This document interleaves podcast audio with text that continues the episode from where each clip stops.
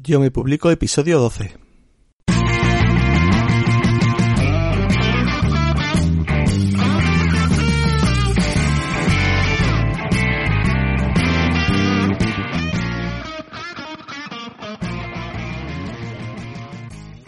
Bienvenido y bienvenido a Yo me publico, el podcast de autopublicación profesional en el que hablamos de escritura, corrección, maquetación, cubiertas, publicación, promoción y todo lo que tiene que ver con la autopublicación de calidad. Soy Alberto del Vado, escritor independiente y culpable de todo lo que vas a oír. Si quieres saber más cosas de mí o de mi trabajo, visita yomepublico.com. Allí encontrarás varias entradas y algunos libros relacionados con la autopublicación. Y si te suscribes a mi lista, te mantendré informado de todas las novedades y te podrás descargar una guía para reducir los errores de tus escritos. Hoy es lunes 23 de marzo de 2020. Espero que tú y tu familia estéis bien y que estés aprovechando esta parálisis nacional para escribir mucho. En el episodio de hoy tenemos como invitado al escritor valenciano JJ Fernández, amante de las series criminales danesas, los cafés y el sushi. En esta entrevista nos cuenta cómo ha llevado a cabo todas las fases de autopublicación de su novela Una muerte imperfecta, y lo hace sin guardarse nada, incluyendo costes de edición y cifras de ventas. Te aseguro que es una entrevista muy interesante. ¿Quieres escucharla? Pues vamos a ello. JJ Fernández, bienvenido Yo Me Publico. ¿Cómo estás? Muy bien, gracias. ¿Y tú? Perfecto. Vamos a ver si aportamos un, un poquito de valor a la audiencia que, que, seguro que nos está escuchando desde casa y bueno, eh, para que se entretengan un poquito y, y, aprendan algo. Claro que sí. Eh, bueno, antes de meternos en faena y preguntarte sobre tus métodos de escritura y planificación, vamos a hablar un poco de ti para que quien no te conozca sepa quién eres. Mm, lo primero, eh, el nombre. ¿A qué corresponden las iniciales JJ? JJ es José Jiménez. Uh -huh, muy bien, sencillo. es, vamos, estaba por casa, un nombre estaba por casa, JJ Fernández. Genial. Eh, háblanos un poco de tus gustos literarios. ¿Qué tipo de, de libros sueles leer? Mira, a mí me gusta lo que encasillan eh, como thriller psicológico y quizás como subgénero también se da muchos, no, muchos nombres, eh, lo que es el thriller doméstico. Eh, a mí, por gustos, pues he leído mucho en inglés y tengo autores pues de cada país, eh, gente como Clea McIntosh de aquí de Inglaterra, luego tienes, también me gusta mucho una irlandesa, Liz Nugget, no sé si también la conocen, em, luego pues los eh, el archiconocido John Nespo, el sueco, eh, sí. y luego también pues un, quizás un poco dentro de España pues me gusta mucho, eh, no he leído todo obviamente, pero de Juan Gómez Jurado, Javier Castillo, me gusta un poco así dentro de lo que es el thriller. Uh -huh. Muy bien. Eh, bueno, a pesar de tu nombre, JJ Fernández, eh, noto en ti cierto acento y acabas de decir que, estás en Inglaterra. Eh, cuéntanos, cuéntanos un poco, ¿dónde vives y a qué te dedicas además de a escribir libros? Acento no tengo, soy valenciano, cosa que me fui hace más de 20 años, llevo más tiempo viviendo fuera de España que dentro, creo que llevo 21, 22 años.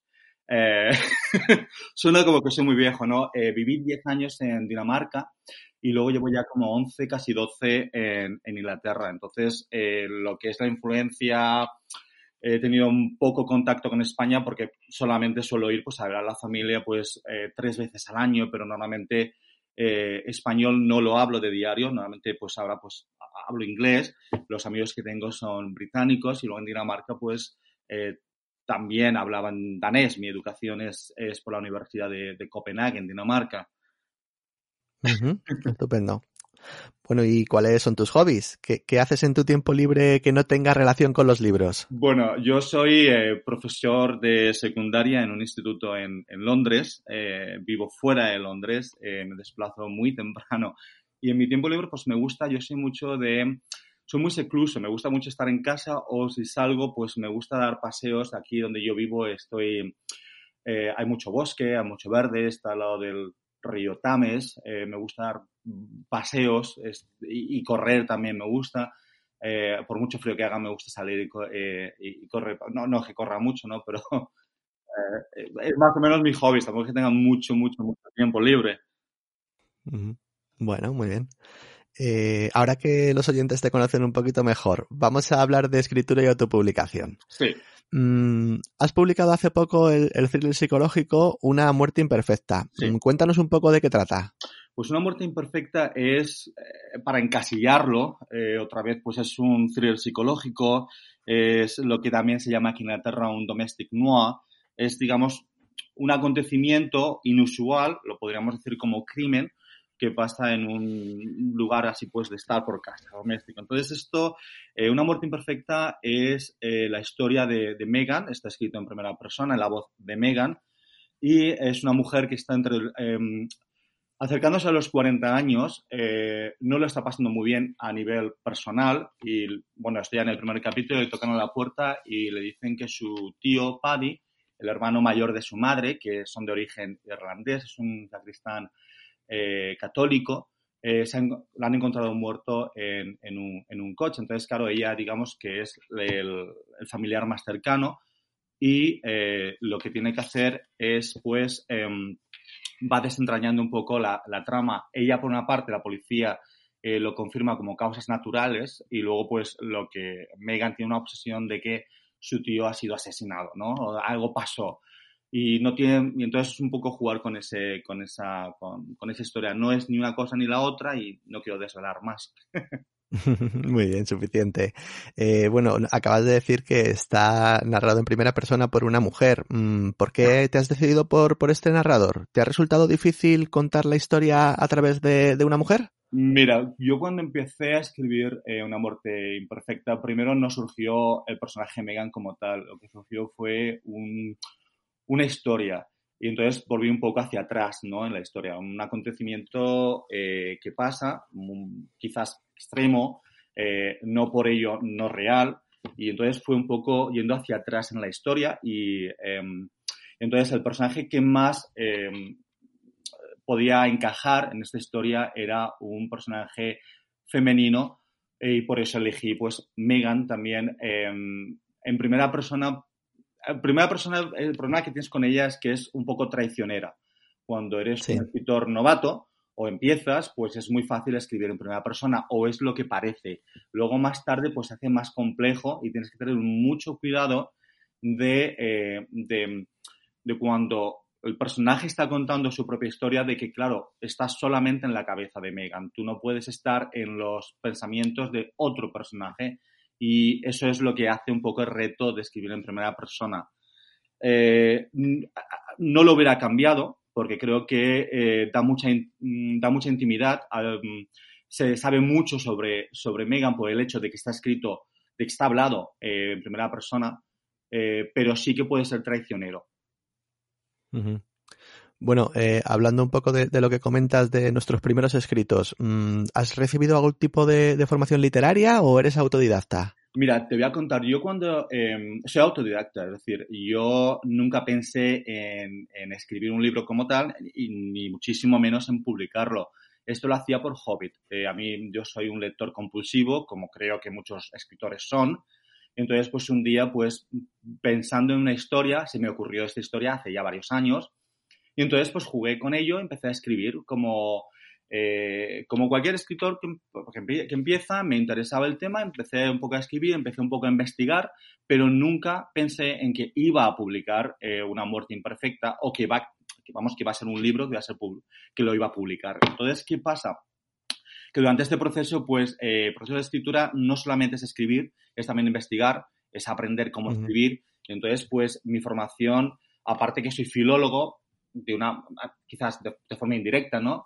Eh, pero eh, me gustaba mucho leer cómo se escribe. Y, hay muchos libros escritos en inglés, sobre todo por americanos, que te explican, pues, como libro de recetas, cómo se hace una historia, eh, cómo se desarrollan los personajes, cómo se desarrolla la trama. Y todo esto empezó a fascinarme. Entonces, lo que empezó como un hobby terminó siendo, pues, un poco una obsesión. Entonces, cuando, lo, cuando terminé Una muerte imperfecta este verano, pues tú sabes, por, por vivir en Inglaterra, pues mis amigos, bueno, sí tengo amigos en España, ¿no? Pero aquí el día a día nadie habla español.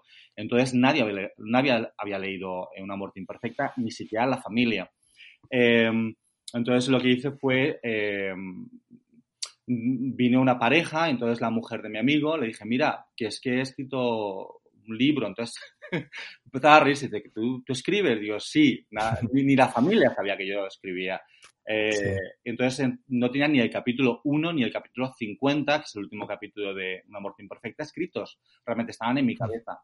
Esta, esta, la mujer de mi amigo empezó a leerlo eh, capítulo 2, creo que llegó hasta el capítulo 18 y, después de varias horas decía, pero bueno, chica, vámonos, que has venido a ver Londres. Y dice, no, no, que está muy bien, me interesa, quiero saber más. Claro, ¿qué te va a decir una, amiga o qué te va a decir un amigo o qué te va a decir la familia? Porque es fantástico. Eh, pero ahí me, quedó, me picó la curiosidad y quise, saber si esto podía llegar a un poco más, a una audiencia más amplia. Muy bien. Y cuéntanos un poquito cómo, cómo llevas a cabo la planificación de las novelas. Pues la planificación de una novela yo utilizo el programa Scrivener, eh, que supongo que mucha gente lo conoce. sí, sí, seguro. Eh, lo que yo hago, pues empiezo por la parte de atrás, es decir, empiezo con esta, este, lo que llaman en inglés what if, qué pasaría si, y entonces creo como una situación un poco eh, inusual. Y a partir de ahí voy creando lo que es la escaleta y lo voy creando en base a escenas de lo que puede pasar en cada escena. Voy un poco hacia atrás en el tiempo y lo que hago es mezclar también lo que es eh, las relaciones entre el protagonista y su entorno. Entonces voy combinando un poco la historia de la investigación de qué es lo que pasó junto con eh, la, propia vida de la, persona y crear un personaje más eh, redondo, más completo. ¿Y cuántas horas al día dedicas a escribir? Mm, aproximadamente, ¿cuánto tiempo te puede llevar eh, tener el primer borrador de, la novela? Eh, yo he tenido muchos primeros borradores, he hecho muchos borradores de la novela y yo soy un escritor bastante caótico a la hora de escribir. Es decir, por mi trabajo, pues lo mismo que como soy profesor, tengo muchos, eh, tengo bastantes semanas de vacaciones las semanas que tengo que trabajar pues son muy intensas y sobre todo porque también al vivir eh, cerca de Londres, Londres es, una eh, ciudad enorme y me desplazo en coche, entonces me levanto muy temprano, me levanto a las 4 de la mañana eh, y me voy directamente, salgo de casa a las 5 y llego al colegio, soy yo el conserje del colegio porque abro yo el colegio y empiezo a las 6 y de 6 a 7 y media es cuando le dedico a escribir. he aprendido que, y luego, bueno, para añadirte, pues sí, pues estoy, en vacaciones, pues escribo mucho más. He aprendido que la música, lo que es la musa no te va a tocar a la puerta. Tú no te puedes sentar a esperar a que te diga, a que te venga la inspiración porque no, cada vez creo menos en eso. Lo que yo hago es, pues, eh, intentar escribir, forzarme a escribir y si no consigo escribir nada en esa, en esa, en esa hora y media, lo que hago es revisar capítulos que haya escrito antes. Entonces, como escritor creo que tardo en calentar y luego, eh, una vez ya que estoy metido en la historia, pues eh, escribo bastante de lo que... Eh, escribo mucho más, es decir, y sobre todo en semanas que estoy de vacaciones, pues no tengo nada que hacer, me levanto por las mañanas y aunque tengo un par de horas en calentar dentro de lo que es la historia, luego sí que tengo seis o siete horas más tarde que consigo escribir, desarrollar bastante la historia.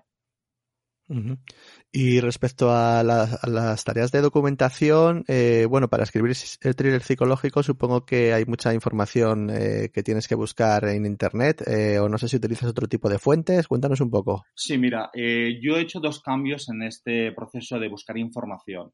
Eh, cuando yo hice una muerte o estaba trabajando en una muerte imperfecta, pues yo leía muchos eh, blogs escritos en inglés que te contaban un poco cómo eh, se, escribe, ¿no? Entonces siempre te aconsejaban lo mismo. Tienes que hacer muchísima investigación, tienes que tenerlo todo al dedillo, sobre todo si escribes un thriller psicológico, un thriller con un... no se te puede escapar ningún hilo, ¿no? En, la trama. a mí eso no aprendí de que eso no es la forma, creo, en mi opinión personal, porque lo que hace es, sobre todo, eh, cuando eres un escritor eh, nuevo, lo que hace es que pierdes mucho tiempo en la investigación. Pierdes muchísimo tiempo en la investigación y te crea muchas inseguridades a la hora de escribir. Entonces, el cambio que yo estoy haciendo ahora, con el siguiente, estoy ahora metido en una serie, es yo escribo la historia y luego lo que hago es buscar la información que confirme esas escenas para hacerlas los más reales posibles. No sé si me puedo explicar. Eh, sí, sí, perfectamente. Entonces, ahí sí que siento que puedo escribir más, que puedo desarrollar más la historia y que luego todas estas dudas que me crean, pues las apunto y luego busco a un profesional que me, la, que, me ayude a poder eh, poner esto de la forma más creíble posible. Cuando escribí Una muerte imperfecta sí que me documenté bien. Eh, yo no solamente busqué información en, en, en, online, ¿no? Pero también contacté a la, a la gente eh, para que me ayudase. Yo, por ejemplo, tenía un conocido que tenía una conocida que era una, una investigadora, una inspectora de policía, justamente de las que estuvieron en el, en los ataques de, London Bridge. Entonces conseguí pues una entrevista con ella, porque claro, en el segundo capítulo, cuando llega la policía, le explica a Megan que su tío ha fallecido, pues lo quiere hacer lo más real posible. Eh, eh, para, para, porque tampoco sabía muy bien tocar la puerta y cómo, cómo, funciona esto, ¿no? Y luego, pues, otras áreas dentro de, que no voy a desvelar, ¿no? Que aparecen luego más tarde en la novela, pues también me acuerdo que contacté, pues no sé, a treinta y tantas catedráticos de universidad de diferentes países por si me dejaban diez minutos hacer una, una encuesta, unas preguntas. Solamente una persona me contactó y pude estar media hora por teléfono y me ayudó mucho en ciertas áreas dentro de la novela. Entonces, consejo, no te metas en la investigación un 100% porque vas, a hacer que, que pierdas tiempo en, escribir tu historia. Luego ya, más tarde, busca la información para que para que quede esas escenas, esa, esa historia lo más, realmente, lo más real posible. Bueno, queda claro con esto que eres bastante concienzudo. Los trabajos de edición, ¿cómo, ¿cómo los llevas a cabo? ¿Quién se encarga de la corrección ortotipográfica y de estilo, por ejemplo? Sí, bueno, yo obviamente lo que tienes que hacer es contactar a un corrector. Tú eso ya puede ser eh, nebrija, que no vas a conseguir hacer un texto sin que tenga ningún error tienes que contactar a un corrector. Y aquí los consejos que yo te puedo dar de, lo que he visto y de mi experiencia, yo lo que hice fue eh, contactar a varios correctores, es decir, como me acuerdo seis o siete correctores. Normalmente la gente lo que lo que tú tienes que hacer, o lo que yo hice, fue mandar eh, una página para que ellos, pues, ellos no les va a importar hacerte una corrección del texto. Yo personalmente no mandé eh, la primera página de mi libro. Eh, porque normalmente dicen que incluso inconscientemente que has trabajado más con esa parte. Yo lo que hice fue coger un capítulo, cogí eh, una página y se lo mandé pues a, bastantes correctores, seis o siete, quiero recordar, y entonces ellos te mandaban ya un presupuesto. Mira, yo de, lo, de la experiencia que yo he tenido, te puedo decir que obviamente lo que es la corrección pues es la ortotipográfica, eso es de libro. Todo corrector pues tiene que corregir lo que son acentos, eh, que eso ya pues está estipulado, ¿no? Como tenéis que ser los que faltan o los que sobran, por darte un ejemplo, pero luego también está el estilo. Una de las cosas que yo he aprendido dentro de lo que es la corrección de estilo es que cada corrector tiene también su propio estilo de corregir estilo. qué me refiero con eso? Que aunque te devuelvan este, este, este esta pequeña muestra y tengan muchísimas correcciones de estilo, a lo mejor no es el corrector que tú necesitas, porque, por ejemplo, yo he visto, hago frases donde yo a lo mejor eh, me gusta más cómo suena escribir primero una subordinada y luego la coordinada, eh, o la principal, perdón, eh, y luego, pues, por ejemplo, no sé, que sea importante es lo que pienso. En vez de, entonces el corrector te va a decir, no, no, tienes que poner lo que pienso es importante o algo así, ¿no? Yo no me iría por un corrector que haga muchísimos cambios de estilo si no son no te sientes cómodo con esos cambios. Eh, hay gente que luego a posteriori pues he tenido contacto. Eh, esta, entrevistaste a um, Esther Margar, que es un artículo fantástico que recomiendo. Ah, no me acuerdo el nombre del artículo, que ella lo que hace es una muestra de, de cinco correctoras que hacen la misma corrección. Y entonces, sí, sí, lo he leído. Es, a mí me encantó, es, eh, porque ya tienes una idea. Luego también tienes a otra más, creo que se llama ML Mateo, puede ser que ha hecho un artículo fantástico sobre los errores, porque cualquier corrector va, te, aunque te corrija, vas a encontrar alguna, algún error o, errata, no sé cómo lo quieran llamar ellos, a posteriori. Tienes que vivir con ello y si la encuentras, pues si la puedes cambiar, la cambias. Claro, ¿cuántos errores son aceptables? ¿Cuántos no? Es, esa, es un poco la, pregunta del millón, ¿no? Pero ese artículo de esta chica también que lo leí, me encantó, también lo recomiendo para que, lo, para que la gente lo lea y tenga una idea de, qué es lo que se puede esperar de un corrector. Claro, sí, no, pero me parece un, proceso muy, muy interesante el que comentas, porque como bien dices, eh, si la corrección ortotipográfica está, bueno, bastante arreglado todo, en cuanto a la corrección de estilo, sí que conviene tener cierta compenetración con tu corrector, porque bueno, es una cosa un poco más subjetiva. Claro, tú, eh, pues, eh, perdón, dime, dime. Mira, tú ten en cuenta, por ejemplo, que en el personaje de Megan, eh, Está escrito en es un lenguaje sencillo, no quise poner florituras porque realmente lo que hace es meterte en la cabeza de esta mujer y cómo piensa, ¿no? Eh, como el pensamiento en sí es muy caótico, pues hay frases que quizás sean caóticas en la construcción. Lo hice a propósito, porque lo que quería dar es un realismo a, esa voz, eh, a la voz de Megan. Eh, sí que tuve la experiencia con correctores que me corregían, me la ponían de esta forma, porque de esta forma es, es lo correcto. Yo soy filólogo, yo sé que eso es lo correcto, pero no le daba la esencia al personaje que yo le quería dar. Entonces hay que tener cuidado con esto eh, en tema de corrección. Entonces no porque tengan muchas correcciones de estilo es, es, la corrección ideal. Y en cuanto al diseño de la portada y la maquetación, ¿se los encargas también a profesionales o te ocupas tú de algo? No, yo no soy eh, portadista y aunque lo fuera, creo que no me haría la portada de mi libro para nada. Esto, pues obviamente, encarga a un portadista eh, una página que se llama ReadSite, te lo puedo deletrear R-E-E-D-S-Y.com y ahí pues eh, encuentras portadistas muy buenos. Yo, como ya sabía que iba a publicarlo con Amazon, eh, quería una portada que fuera adaptada a ese, a ese medio. Entonces, consejos que, que, cosas que yo fui viendo, bueno, pues la portada tiene que ser muy buena. Tiene que ser eh, la mejor portada que puedas conseguir. Entonces aquí lo que tienes que tener es, tiene que ser vista lo que llaman aquí en inglés el thumbnail, es decir, el tamaño de una uña de pulgar, para que se pueda, bien, se pueda ver bien la portada desde ese tamaño, porque tú piensas que tu libro va a estar entre un mar de muchísimos otros libros. Entonces la portada tiene que llamar la atención. Luego tienen que ser títulos cortos. Una muerte imperfecta, yo me acuerdo que luego cambié eh, a última hora quise cambiar el título por em, La imperfecta muerte de, Patrick Brady. Y me acuerdo cuando se lo mostraron a mí, pues, la portada no quedaba igual porque era un título mucho más largo. Me acuerdo cuando se, se lo enseñó un amigo, me dijo, pero déjame el nombre, ya no te llamas JJ Fernández, ahora te llamas Patrick Brady. Entonces, claro, confundía. Títulos muy cortos son los que creo que funcionan. No necesitan que vean tu nombre si eres un autor desconocido porque realmente no te conocen. Eh, y eso no va a hacer que venda el libro. Eh, y luego, una de las cosas que sí que es bueno, si tienes un presupuesto bajo, hay portadas que ya están hechas, que tú compras los derechos y a lo mejor por 100 dólares tienes una portada muy, muy buena, muy decente, incluso por 80, que, que funciona bastante bien en Amazon yo busqué eh, mi portada, yo quería tener a un portadista que me dejara hacer todos los cambios que yo quisiera. Es decir, tú hay portadistas que son muy buenos, que te cobran bastante, pero te dicen, mira, te vamos a hacer cinco cambios. Entonces, a mí eso no me gustaba. Yo quería tener la libertad de poder hacer todos los cambios que yo quisiera. Entonces, tú cuando ya contactes al portadista te dirá la forma que tiene de trabajo y si te conviene o no te conviene.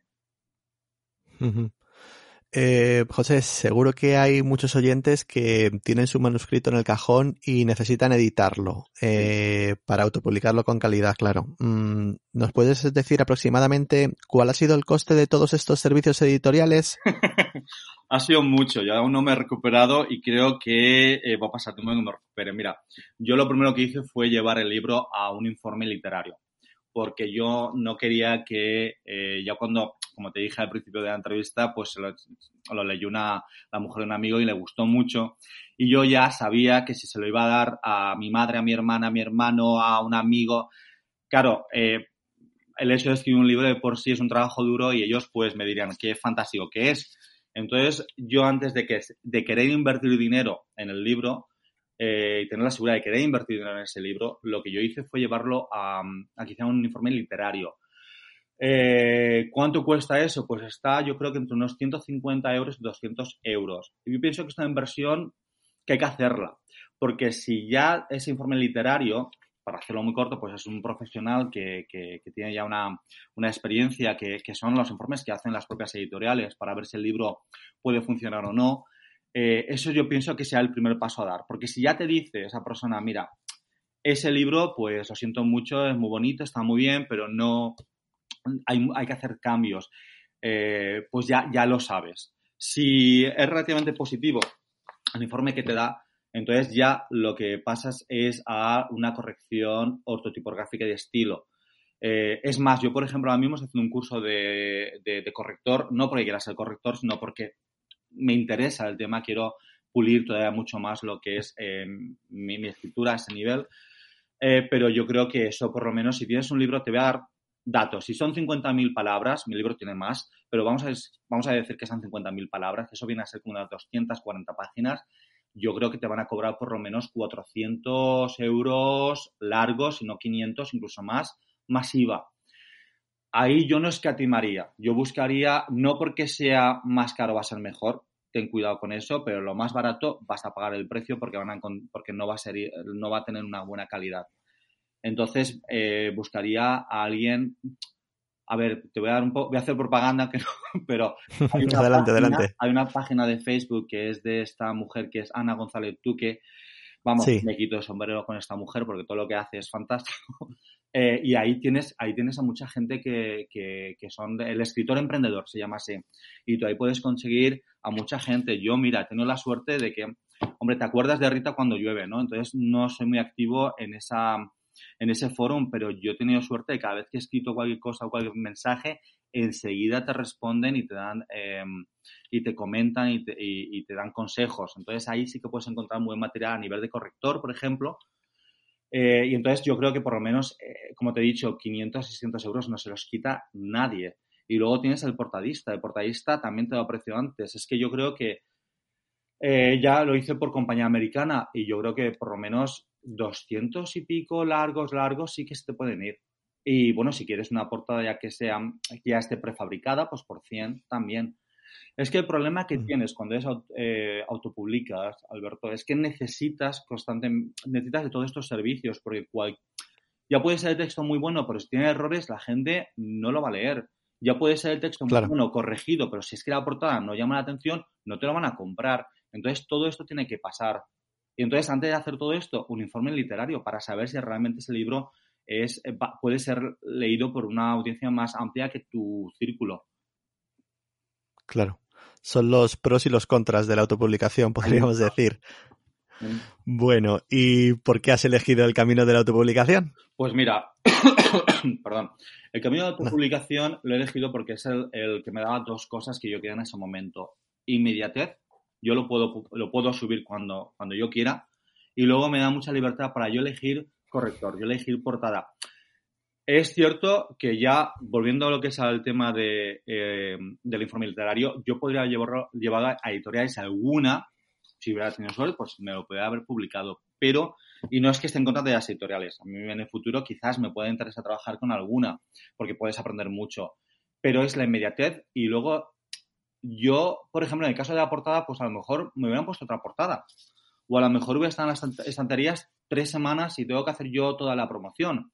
Es decir, tiene sus pros y sus contras. Eh, yo, por ejemplo, de los beneficios que estoy sacando del libro, pues sé que si continúa así y toco madera, pues en dos o tres, por lo menos yo creo que tres meses o dos y medio, puedo cubrir todo el gasto que estaba haciendo del libro. Y luego, a partir de ahí, pues si tengo más beneficio, tampoco va a ser para mí, va a ser pues para el siguiente, la siguiente serie que estoy preparando.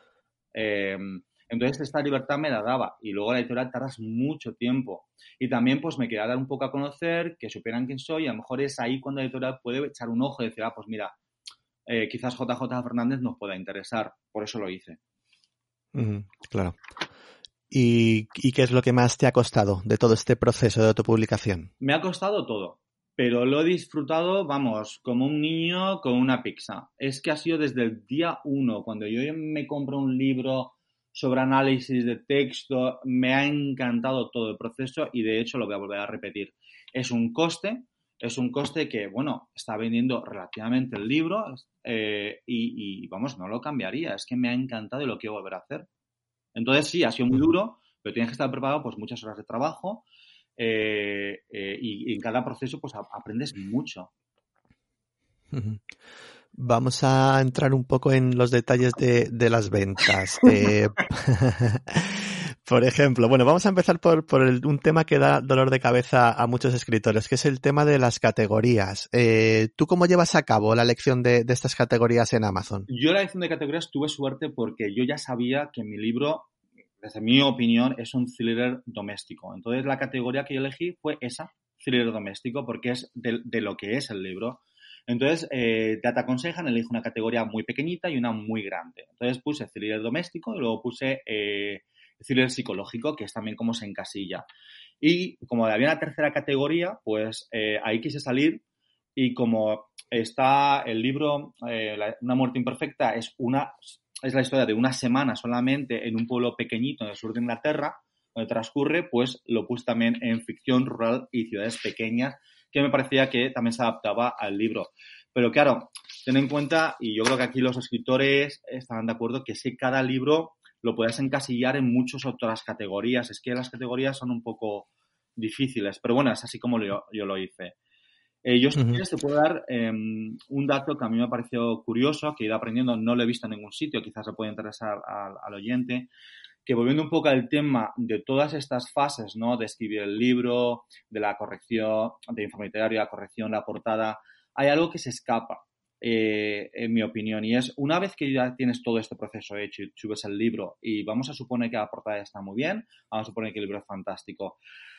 Hay que tener cuidado con una cosa y es, eh, si tú te das cuenta, en Amazon lo bueno que tienes es que tú puedes clicar al libro y puedes leer las primeras páginas. Si tú clicas en una muerte imperfecta, vas a ver que puedes leer los primeros cinco, cinco o seis capítulos, ¿no?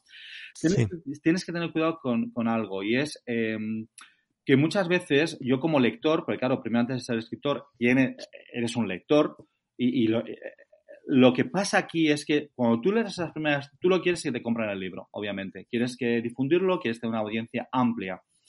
Si tú el libro, cuando tú lo escribes y te, y te dicen, bueno, pues es que las primeras 30 o 40 o 50 páginas tienen que estar fantásticas para que así llame la atención y el, y el, y el lector pues te lo compre. Ahí no estoy de acuerdo porque, ¿qué pasa? Uh -huh. Que puede haber libros que las primeras 50 o 60 páginas son fantásticas, porque ahí entra la promesa, ¿no? La promesa de lo que va a poder pasar en el libro. El lector le va a gustar, pues empieza desde, desde la portada, lee la sinopsis, le engancha, baja las primeras 50 páginas porque no tiene que gastarse ni un duro, lo lee, le gusta, lo compra y ¿qué pasa? Que el libro decae y que luego al final no es lo que te prometió el, el, escritor en las primeras 50 páginas. ¿Qué va a pasar? Dos cosas. Una es que, que, que, el lector se irrite y ya no te va a leer otros libros y otra es que te ponga una mala reseña y con razón. Entonces, cuando yo hice Una muerte imperfecta, sí que tuve, y esto no lo vi en ningún sitio, no lo leí en un sitio, vamos, yo, no sé si aparece, de que esas 50 páginas primeras del libro sean de lo más modestas posibles. Es decir, en Una muerte imperfecta vas a leer, pues se abren preguntas, hay un misterio, eh, la vida de Megan, no sabemos muy bien para dónde va, pero el cambio brusco lo meto en mitad del libro. Y luego a partir de ahí, muchos más cambios que hay eh, empiezan ya pues en, los, en, las, en las últimas eh, 100 páginas. Eh, ahí quería yo que de alguna forma pensaba, y esto es solamente mi especulación, eh, que si el, libro empieza un poquito, pues más o menos bien escrito, que está bien y ya lo compran y el final es muy, muy bueno, o, es lo que yo, mi intención fue esa, esa es mi intención, luego ya el lector tiene su opinión, obviamente, yo creo que ahí va a pasar que, le guste, que te pueda poner una buena reseña y que luego quiera saber más de ti y comprar todo el libro. Entonces yo aconsejo que tengáis mucho cuidado con escribir unas 50 páginas que sean fantásticas, pero que luego el libro decaiga. Porque lo he visto en libros que han sido escritos en inglés, que han sido traducidos al español y que luego al final desean mucho, te deja mucho que desear. Sí, es muy, muy, muy yo, importante al final. Y otro consejo, Alberto, hablo muy, pero también otra cosa es ten cuidado con los thrillers psicológicos o los thrillers en sí, porque lo que llaman en inglés el red herring, que se llama en, en español, creo que la traducción puede ser señuelos. Es decir, hay muchos señuelos que no van a ninguna parte, en teoría. Ten cuidado eso con el lector, porque yo al lector, igual que el personaje lo traté con muchísimo respeto, ten en cuenta que es una mujer, una mujer con una, una menopausa prematura, todo esto para mí fue un, un reto crear ese, ese personaje. Ten en cuenta que el lector yo, lo tienes que tratar con muchísimo respeto, muy inteligente, y tú lo que no puedes hacer es coger capítulos, llevarlos a un sitio a una calle sin salida y decir, ah, mira, no, es que este no es el sitio, es otro. ¿Qué pasa? Que si creas señuelos en la trama y creas em, calles cortadas, si lo podemos decir de esa forma, que aporte algo a la trama, que no sea, que no sienta el lector que ha perdido el tiempo leyendo esos capítulos porque resulta que por ahí no van los tiros, que va por otro sitio. Sí, juega con eso, pero siempre aporta algo a la propia trama, al propio personaje, eh, para que no se sienta engañado. Eso es muy, muy bien. Em, en cuanto a los precios, ¿cuál es tu estrategia? ¿Tienes uno fijo? ¿Lo vas cambiando? ¿Cómo, cómo haces? Pues mira, como soy novato y tampoco aquí hay una receta mágica, yo puse mi libro a 3,99, que son 4 euros. Eh, digo, bueno, pues si el lector le gusta y se lee las primeras páginas y le parece que está bien, yo creo que 4 euros pues no es caro, ¿vale? Yo sé que España, bueno, pues en cualquier sitio, ¿no? Que 4 euros pues son 4 euros también. Y lo puse desde finales de diciembre, que es cuando lo publiqué, hasta mitad de febrero. Estuvo como mes y medio, mes y tres semanas y luego hice una promoción. Quise probar. Entonces, para San Valentín eh, ya hice la promoción y lo bajé a 0,99 para cuatro días, pero fue muy extraña la reacción porque lo puse en Twitter eh, y entonces eh, de esos cuatro días fue muy curioso porque el primer día las ventas fueron las mismas y eso que estaban a 0,99.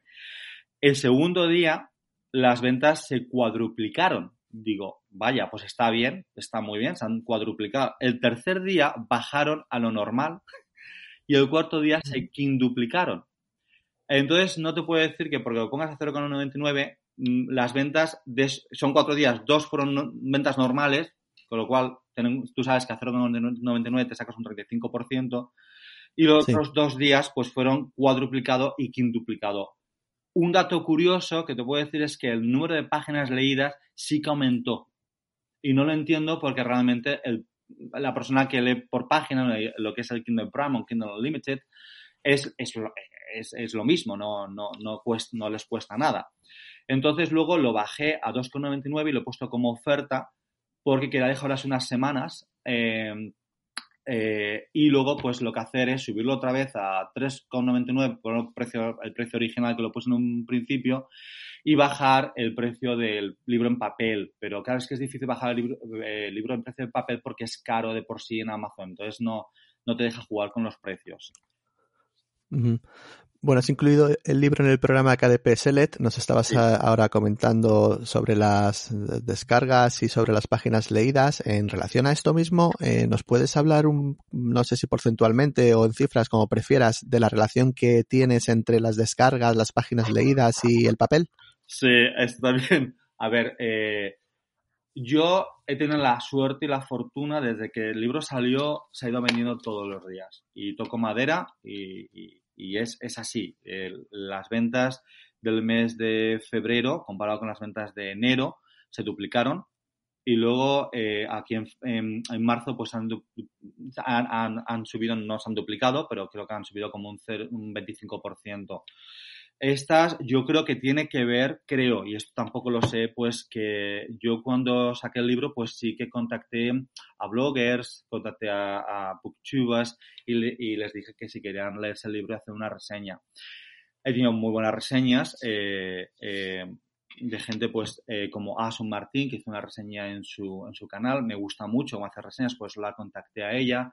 En el, la biblioteca de Lisbeth también hizo una reseña de varios libros, incluyó el mío, también, eh, también hizo muy buena reseña. Luego David, que lo tuviste aquí también hace en otros podcasts, también hizo una, una reseña bastante, bastante buena.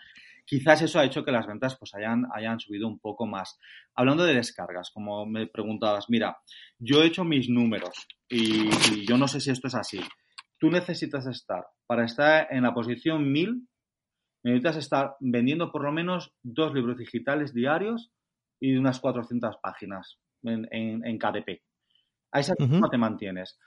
¿Qué pasa? Que a veces, incluso siendo así o vendiendo un poquito más, yo he perdido puestos y ya no está en el 1000.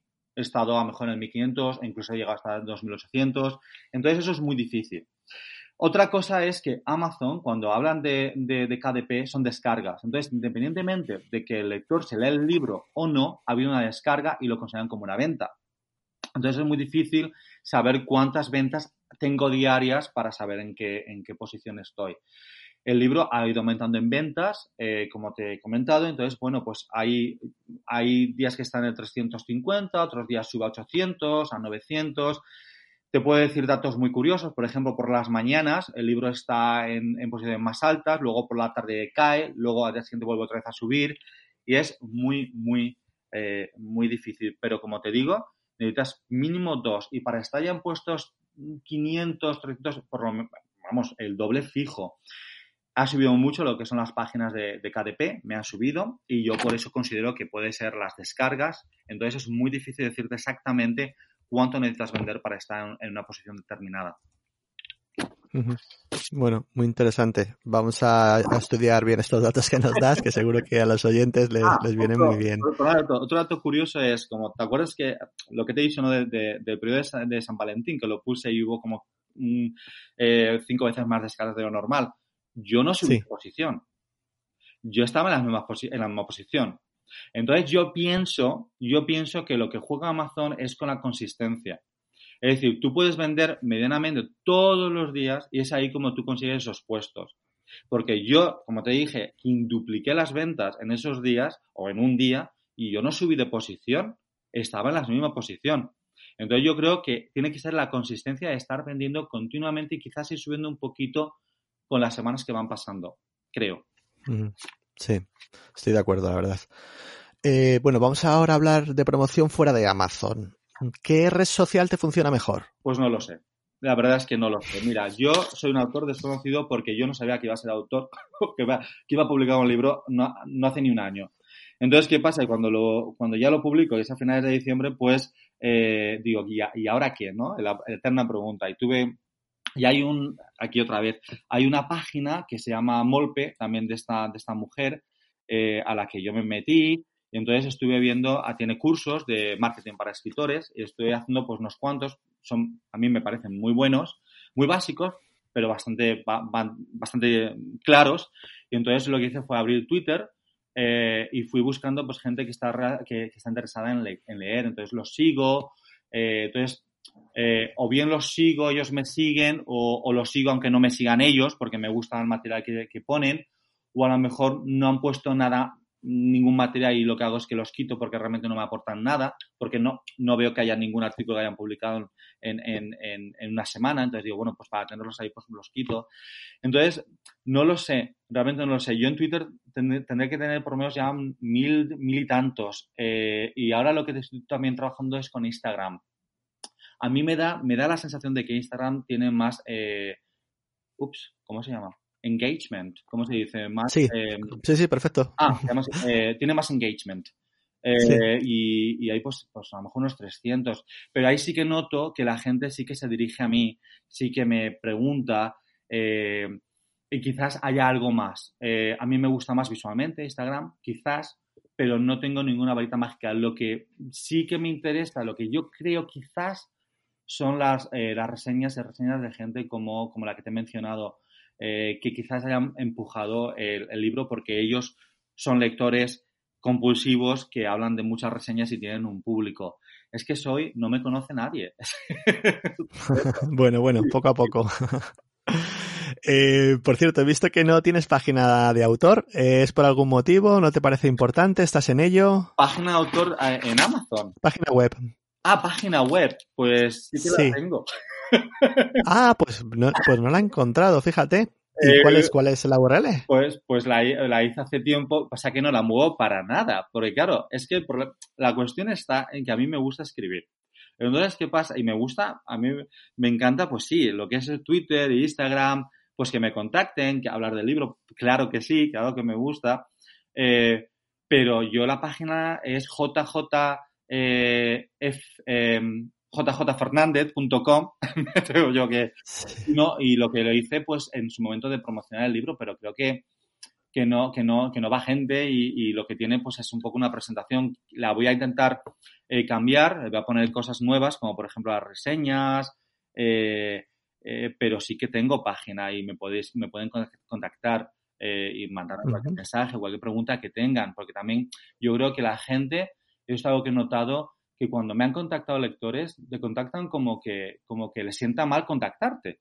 Digo, pues a mí yo creo que a un, a un escritor lo que más le gusta es que le manden un mensaje y le digan, oye, mira, explícame esto. O por qué ha hecho esto así. Y yo encantado de la vida. Y yo creo que, yo creo que hay lectores que no, lo, que no lo hacen porque no quieren molestarte cuando realmente estás ahí y eres una, una imagen pública, te pueden hacer la pregunta que quieran. Así que eh, es mi experiencia. Muy bien, pues nada, pondremos la URL en las notas del programa para que los oyentes eh, pasen a visitarla. Eh, bueno, vamos ya cerrando. ¿Qué otros métodos de promoción utilizas? Eh, ¿Alguno de pago? Eh, mira, promoción eh, en Instagram hago lo que es el sorteo.